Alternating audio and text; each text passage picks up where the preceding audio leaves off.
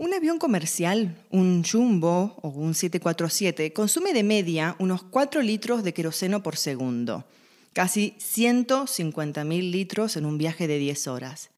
Levantar ese gigante al despegar justo cuando más combustible lleva, en las alas, por cierto, requiere un gasto mucho mayor al comienzo que cuando el avión toma velocidad de crucero. Además, en el aire, planeando y gastando combustible, se va aligerando un poco el peso de ese gigante y el gasto, en consecuencia, es cada vez menor. Esto mismo sucede con cualquier comienzo.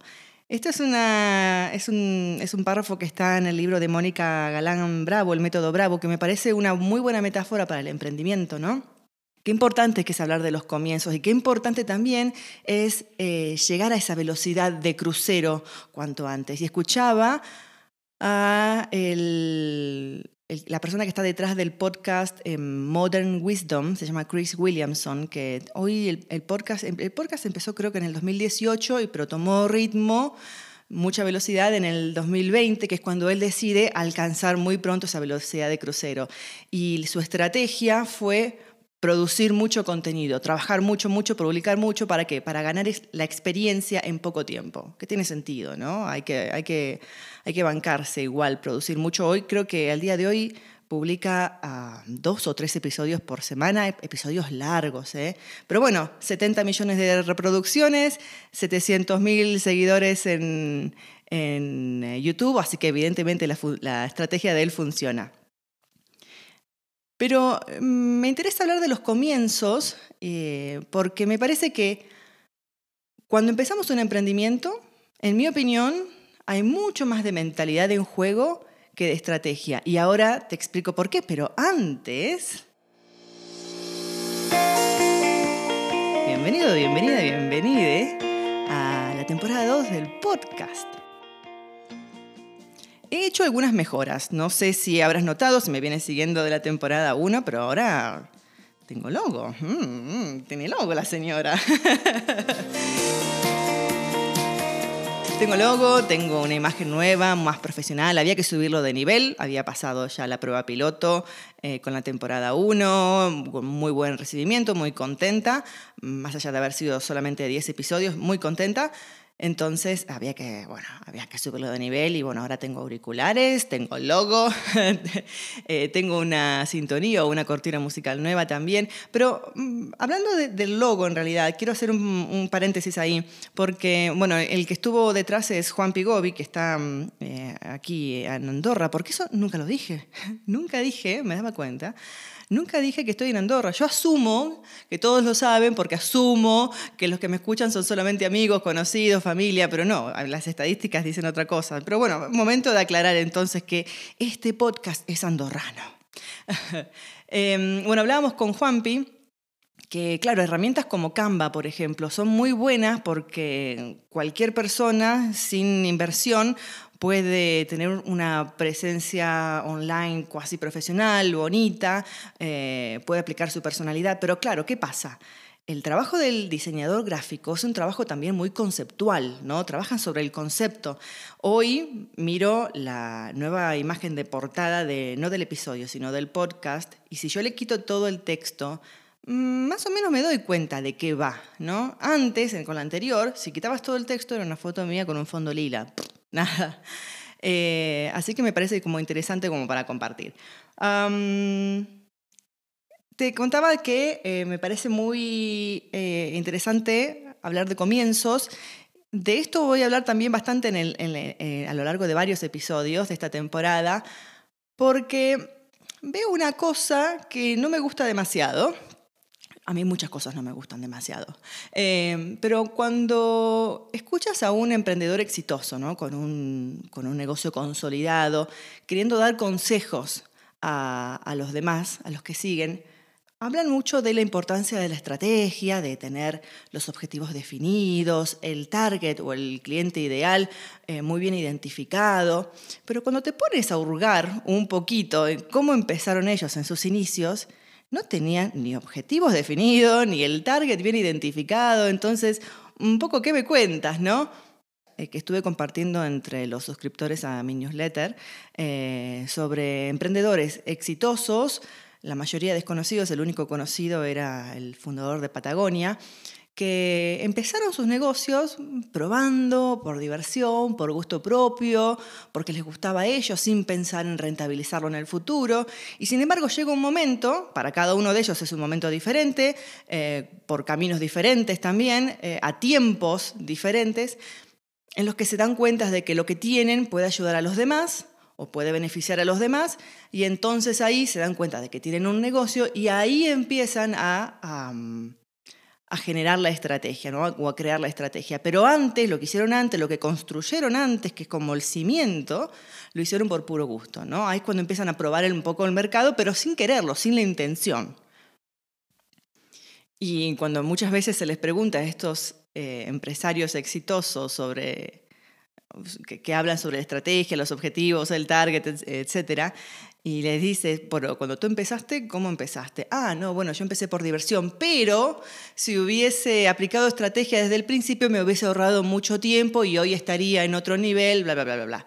Vale, sí, quizás estarías en otro nivel, quizás no tendrías el negocio, no habría emprendimiento, quizás nunca hubiese avanzado si no hubieses pasado por esa etapa de divertirte, ¿no? Con el diario del lunes, claro, todo es más fácil, pero mm, yo no lo daría tan por seguro. Entonces, compartir historias me parece que puede ser mucho más enriquecedor que hablar sobre estrategias, porque muchas veces porque no tenemos esa visión a largo plazo ¿no? que nos pide la estrategia o no tenemos los objetivos bien claros, mm, no empezamos o empezamos mal, ¿no? Eh, y yo me he dado cuenta por experiencia propia, por experiencia ajena, por libros que leo, por gente que me cuenta, que Emprender es como iniciar un viaje en coche en un día de niebla. Tú solamente ves los próximos 30 metros, no ves todo el trayecto. Para ver los siguientes 30 metros, tienes que avanzar los primeros 30 metros, ¿no? Y así, a medida que vas avanzando, vas viendo más el camino. Y hablando de días nublados y de ver el camino, les prometí a los suscriptores de mi newsletter que iba a hablar sobre qué es esto de comunidad de sub. Si es la primera vez que me, me, escuchas, no vas a entender de qué te hablo, pero ah, me parece que es importante decirlo. No quiero pasar demasiado tiempo porque me parece que es muy autorreferencial y bueno, hay historias más interesantes que contar que la mía. ¿A quién le importa? Pero bueno, también es verdad que a la gente le gusta ver cómo se cocinan las salchichas, entonces bueno, que lo cuento. Cuestión, en el 2019 empiezo un emprendimiento, una, tienda online de, ropa mm, con todas las credenciales eh, ecológicas y de sostenibilidad que, que, busques. También donaba parte de las ganancias a un proyecto de conservación en Kenia. Bueno, todo hermoso, ventas muy pocas. Em, hice muchas cosas mal, muchas cosas mal. Eh, en parte, ¿sabes por qué? Porque en el 2018, o sea, un año antes de empezar, había terminado un máster en marketing y dije, bueno, ahora ya está. Ahora ya sé la estrategia, ahora ya sé el paso a paso lo que tengo que hacer para que la cosa salga bien. Eh, no, spoiler alert, no. Pero hice una cosa bien. Y es que eh, yo tenía muchas cosas, mucho para decir y quería compartir no solamente esto que vendía, sino todo el detrás de escena, reflexiones mías, pensamientos míos, frustraciones. Y claro, todo no lo podía volcar en el, feed de Instagram. Y ahí es cuando hago una formación con María Negro, que la entrevisté en la temporada anterior, en el episodio 9, eh, en donde ella me dice, bueno, todo esto que no vaya para el feed de Instagram, ponlo en una newsletter. Y había visto una empresa, una, una cuenta también en Instagram, que se, llamaba, se llama Imperfect Foods, y mm, tenían un blog y el blog le habían puesto un nombre distinto al del nombre de la empresa. Creo que se llamaba, no sé, The Crazy Carrot, algo así. Entonces yo dije, yo voy a hacer lo mismo. Yo le voy a poner un nombre a la newsletter.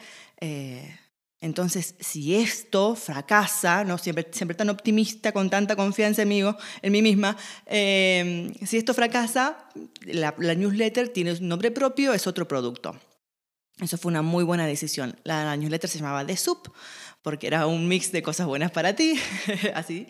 Y bueno, cuando cierro mi emprendimiento madre, me quedo con The Sub y bueno, rápidamente tuve que encontrarle un dominio porque yo quería seguir escribiendo y compartiendo. Em, Y entonces ahí aparece comunidad de sub, con la visión de hacer eh, el día de mañana un club o una comunidad de emprendedores, no una academia, porque eso ya hay un montón, eh, pero un club de emprendedores o algo así. Porque parte del contenido, o gran parte del contenido que yo, eh, sobre el que escribía, era sobre eso. Cuestión que, claro, el podcast, la temporada 1, lo meto dentro de comunidad de sub, pero es como tenía muy poca coherencia, ¿viste? Era como complicado, porque era primero comunidad de sub, pero en realidad no había ninguna comunidad porque hasta no tener una audiencia grande no hay comunidad. Comunidad de sub y adentro estaba un podcast que se llamaba No es por ahí. Era como, había, no sé, el podcast tenía como su propio loguito que yo había hecho así como muy sencillito. Eh, comunidad de sub tenía otro. Era como muy raro. Cuando quería subir un resumen de un libro a YouTube, no sabía si ponerlo bajo comunidad de sub, si ponerlo bajo No es por ahí. Bueno, Día nublado, si vamos a hablar de conducir un coche con niebla, eso era conducir un coche eh, con, niebla, pero también sabía que era parte de un proceso. Y a veces intentar forzar los procesos no lleva a buenos resultados. Así que me tomé mi tiempo y en el último mes lo vi muy claro y dije, bueno, no puedo tener comunidad de sub porque no hay ninguna comunidad ahora. El día de mañana podrá verla, pero a día de hoy no hay, entonces vender algo que no hay, mm, no. Eh, así que para los que están dentro ya empezarán a ver los cambios a partir de hoy, que todo pasa a ser parte de No es por ahí.